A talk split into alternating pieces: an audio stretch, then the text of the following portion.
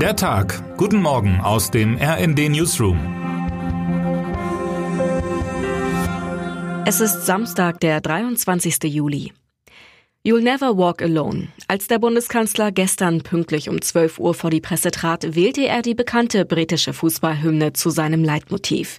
Keiner, so die offensichtliche Kommunikationsstrategie des Kanzlers und seiner Berater, sollte am Ende das Gefühl bekommen, allein durch die nächsten sehr wahrscheinlich kälter werdenden Wochen und Monate gehen zu müssen. Nicht der angeschlagene Energieversorger Uniper und auch nicht die Wählerinnen und Wähler. Die Nachricht lautete, jetzt wird gerettet. Zunächst Uniper, aber nicht zuletzt vielleicht auch das Vertrauen der Bürgerinnen und Bürger in die Politik, wie meine Kollegen Christina Dunz und Andreas Niesmann ihre große Analyse einleiten.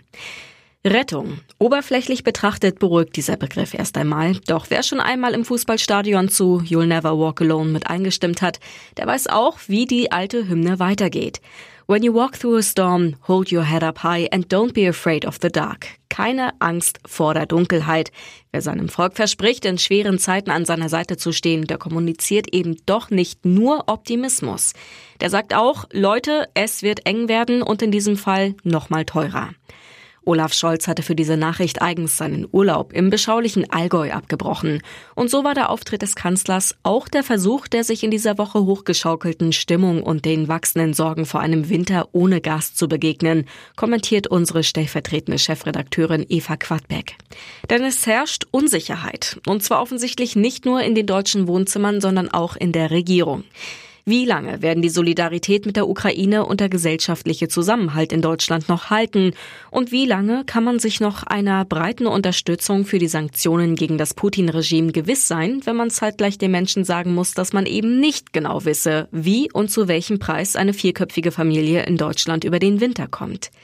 Der Kanzler schätzt, dass es womöglich 200 bis 300 Euro werden könnten und kündigte gleichzeitig weitere Entlastungen an. Allerdings geben meine Kollegen Dunz und Niesmann zu bedenken, wenn der Kanzler von 200 bis 300 Euro spricht, dann spricht er eben auch nur von der Umlage, die Unternehmen an die Verbraucherinnen und Verbraucher weitergeben können.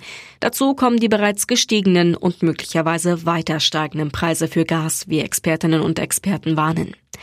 Als die deutsche Außenministerin Annalena Baerbock in dieser Woche auf unserer RND-Talkbühne in Hannover zu Gast war, zeigte sich für einen kurzen Moment, welche Sorge die Regierung derzeit offenbar auch treibt.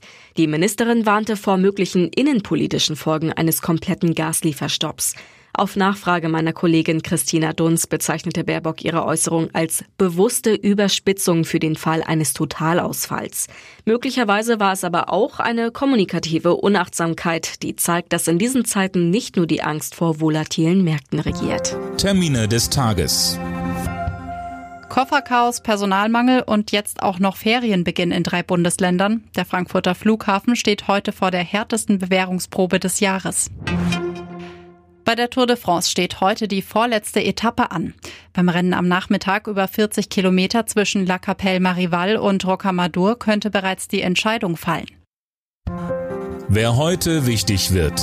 Heute Abend entscheidet sich, gegen wen die DFB-Frauen im EM-Halbfinale spielen werden. Um 21 Uhr beginnt die Partie Frankreich gegen die Niederlande. Die Gewinnermannschaft spielt am Mittwoch gegen das Team aus Deutschland. Und jetzt wünschen wir Ihnen einen guten Start in den Tag. Text Nora Lisk, am Mikrofon Linda Bachmann und Eileen Schallhorn. Mit rnd.de, der Webseite des Redaktionsnetzwerks Deutschland, halten wir Sie durchgehend auf dem neuesten Stand. Alle Artikel aus diesem Newsletter finden Sie immer auf rnd.de slash der Tag.